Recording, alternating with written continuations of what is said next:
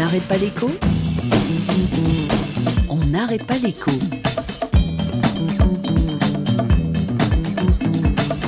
Yves Decamp.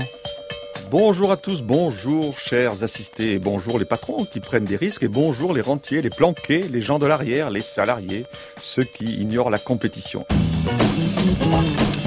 Et oui, il était le plus iconoclaste des économistes. On a reconnu Bernard Maris, dont la chaire qui porte son nom à l'UNESCO accueille ce week-end sa première convention citoyenne sur l'économie, ce dont il aurait été fier, lui qui se faisait le procureur de sa propre science, qui de son point de vue d'ailleurs n'en était pas une, ni science sociale, ni science morale, hérétique parmi les hérétiques, on dit aujourd'hui plutôt hétérodoxe.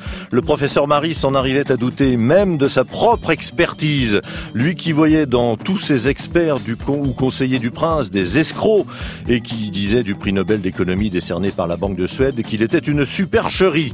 La théorie économique ne nous dit rien sur le monde, nous expliquait Bernard Maris, car elle peut tout démontrer, tout et le contraire de tout. Elle qui en revanche, comme une religion, sera toujours indémontrable.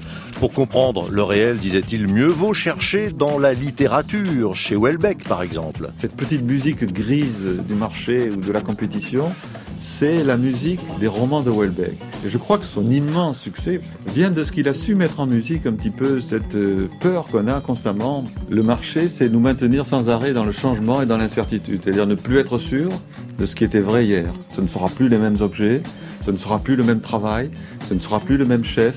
Et donc cette incertitude est créatrice de peur, de servitude, et ça c'est une grande souffrance.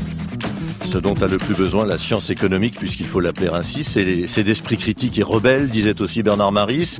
Exactement l'objet de cette chaire de l'UNESCO, où un panel de 16 personnes sélectionnées après appel à candidature sur France Inter feront connaître ce week-end leur adresse citoyenne aux économistes, histoire de nourrir le pluralisme, de mettre les sciences économiques dans la démocratie et de porter haut le message de celui qui voulait interdire l'enseignement de l'individualisme à l'université. Alors vous savez ce que c'est qu'un économiste? C'est le type qui est toujours capable d'expliquer le lendemain pourquoi il s'est trompé la veille. On n'arrête pas l'écho sur France Inter.